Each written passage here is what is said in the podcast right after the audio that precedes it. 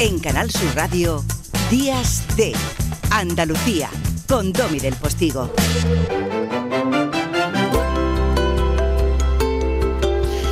Familia, les presento a Rogelio López Cuenca, crítico culto de una modernidad tan combativa como sólida. Este andaluz acaba de ser galardonado con el Premio Nacional de Artes Plásticas, como le decía hace un momentito. ¿Por qué? Pues eh, lo han premiado en atención, según dice oficialmente la misiva, la manera de abordar con su vida y obra las violencias y las dislocaciones que conllevan la globalización. El jurado también ha basado su decisión en toda su trayectoria, imprescindible para hilar la historia crítica del arte español desde la década de 1980, ya que hoy estamos hablando de los 80 y poniendo música de los 80, hasta el presente. Rogelio ha declarado su creencia en que su premio reconoce todas las artes que entienden el arte más allá del espectáculo y como modo de conocimiento. El reconocimiento lo ha pillado observando críticamente lo que él llama la picasización, sobre todo en su ciudad de Málaga, que culminará con la celebración del 50 aniversario de su muerte el año que viene. Picasso para nosotros es ya una marca evidente, pero no dejo de comprobar cómo es una maquinaria que no deja de crecer, un fenómeno compuesto de múltiples facetas. Le sorprende el número de veces que el nombre de Picasso sale en prensa, aunque para él, y aquí de nuevo una de sus provocaciones, Picasso es un artista menor. Eso sí, alucinante y fascinante. Rogelio, buenos días. Hola, buenos días, Don. Pues a partir de aquí, pues no por alusiones, sino casi en defensa propia, diviértete, cuéntamelo. ¿Quieres que te cuente? Todo esto lo que han dicho de ti, te han dado el pedazo de Premio Nacional de Artes Plásticas Ajá. y, eh, bueno, no sé si ha sido por lo de Picasso. No creo. No. A ver, yo creo que se trata de un reconocimiento a, a- precisamente a, a otro tipo de prácticas artísticas, ¿no? Que más alejadas del exhibicionismo o de la idea del, del- de la perfección técnica o del gran genio que tiene extraordinarias ideas eh, singulares, sino entender más bien la práctica artística como un, como un proceso colectivo, ¿no? Eh, lingüístico, en el sentido de que estamos utilizando lenguaje, retorciendo lenguaje, eh, transformando la cultura tal como la tal como la recibes, ponerla en crisis. También eso es, es hacer arte crítico, ¿no? Ponerla en crisis y llevarla un poco más lejos de donde había llegado hasta ese hasta ese momento, ¿no? Preguntarnos por por, por cómo funciona eh, todo esto, ¿no? mm. y, y entendiendo eso, la práctica artística como, como una forma también de producción de conocimiento, ¿no? de preguntarnos, de plantearnos las preguntas desde un sitio donde no se habían planteado hasta entonces. Mm. Eh, vamos a ver, Rogelio, ¿tú trabajas en Renfe o algo de eso para comer? Mm, Lo digo porque un escritor hace poco me dijo, no, no, no, yo sí, sí, Claro. sigo con mi novela, pero yo tra- sigo trabajando en Renfe para comer, claro, porque ahí hay... Claro, eso, Ahí hay un, no sé, puede ser un problema, ¿no? Hasta qué punto la libertad del creador, eh, su capacidad crítica para poner en evidencia las cosas a través del lenguaje artístico y sin embargo come todos los días, ¿no? Sí, no pierdo ocasión de insistir en este asunto, ¿no? Vamos a ver la, la, la atención que desde los, desde los que generalmente desde los medios de comunicación masivos se le presta al arte y a los artistas eh, está vinculada a la excepcionalidad, ¿no? A lo extraordinario. Si, por ejemplo, en este caso Sí. acaban de dar un premio, ¿no? Eh, o cuando un, un cuadro en una subasta rompe un récord, o el artista que ha triplicado su valor en el mercado. Los artistas que viven de su trabajo son una ínfima minoría. Claro. ¿Mm? La gran, la gran mayoría está trabajando en unas condiciones de precariedad tremenda y, como acabas de, de nombrar, eh, buscándose la vida en cosas eh, paralelas. Resulta mucho más fácil para, para el sistema eh, fijarse en esa superestrella excepcional ¿m? que la generalidad de los trabajadores de la cultura, que están buscándose la vida en unas condiciones de precariedad eh, muy, muy delicadas. Y resulta incluso más barato ¿eh? y mucho más brillante pues dar premios que intentar meterse a solucionar eh, eh, las condiciones laborales, fiscales, en la que la gran mayoría de los artistas eh, trabaja, ¿no? Resulta que es mucho más fácil fijarlo solo en el escaparate, en lo que, en lo que brilla. Y eso también tiene que ver con lo que con, con el fenómeno de la picasización, ¿no? Que, que, que es un, título ya que sea una expresión que se ha arraigado ya parece que definitivamente. Es decir, que todos esos gastos eh, de ese concepto de, de, museos escaparate. Se están eh, están consumiendo unos recursos que deberían estar destinados a la creación y el fortalecimiento de un tejido cultural local. Se hace en detrimento de eso, ¿no? Yo creo que eh, los grandes beneficiarios de la, de, la política, entre comillas, museística de la ciudad de Málaga son la hostelería, eh, y, la, hotelería. Así que serían los empresarios del turismo los que deberían de el hombro en ese sentido y, que los recursos destinados a cultura se destinaran, ya digo, a fortalecimiento del tejido cultural local, que, está, si no, este, condenado a la migración. Hmm.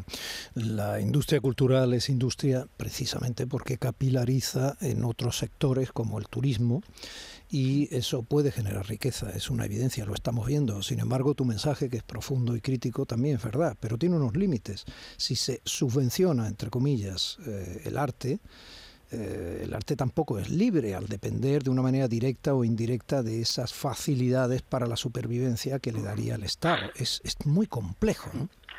Eh, también, Dami, me, me, revelo con, contra el uso así fácil del término subvención. Tú no quieres una subvención, tú quieres que se te pague por tu trabajo.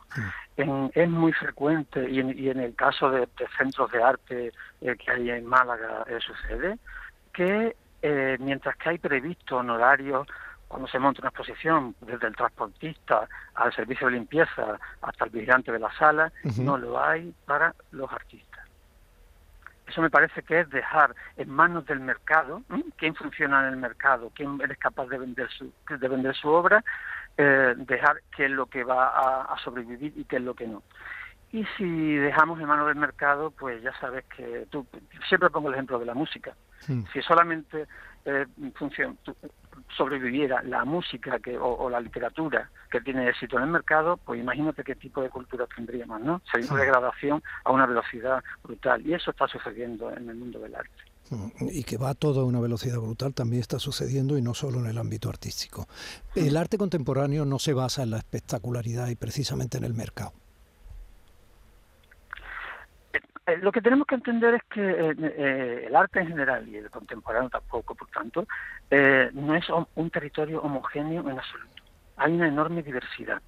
Lo que quiero señalar es que, por ejemplo, en el caso concreto de España, la percepción general que se creó acerca de qué es el arte contemporáneo se hizo a partir de un evento que es Arco, desde los años 80, y es una feria comercial. Tendemos a pensar que aquello es el arte o el mundo del arte, el arte que se hace y sin embargo es el arte que cabe en ese segmento comercial. La mayor parte del arte no cabe en arco. Y, y, sobre todo el arte más interesante no tiene esa finalidad de crear objetos, o el que más me parece a mí más interesante en estos momentos, ¿no?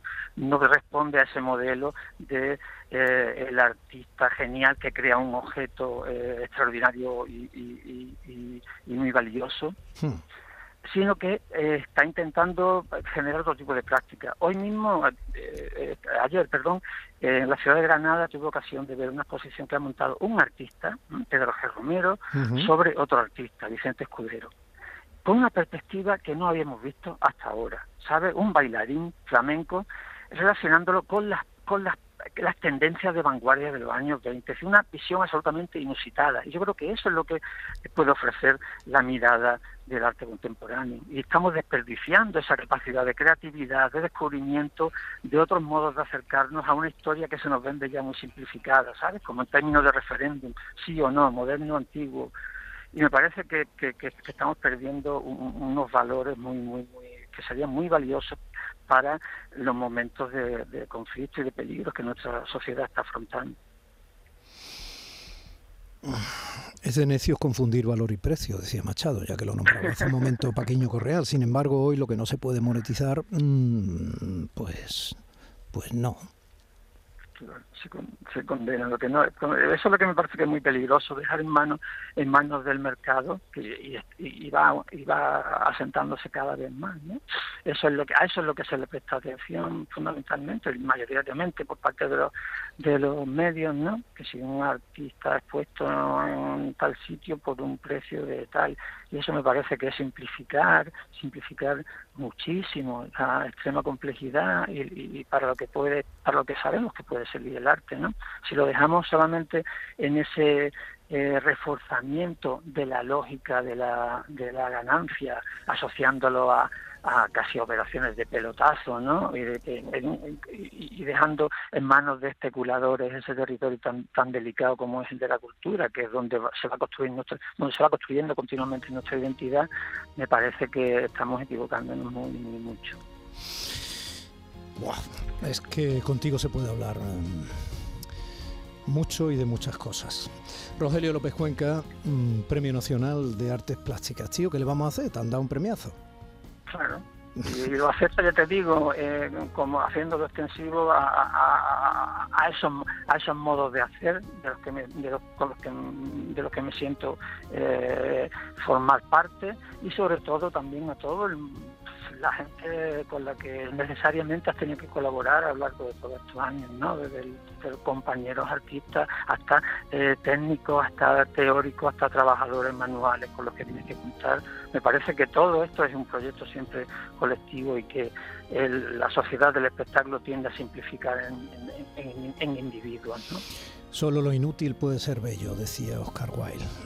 O sea, un tenedor por el mero hecho de pinchar normalmente no es lo que tiene de hermoso. Es lo que nos sirve para pinchar, lo que puede hacernos creer que el mundo es mejor. Eso es el arte probablemente. Un abrazo muy grande, Rogelio. Un abrazo, un abrazo muy grande y muchísimas gracias por vuestra atención. Gracias. Días de Andalucía con Domi del Postigo, Canal Sur Radio.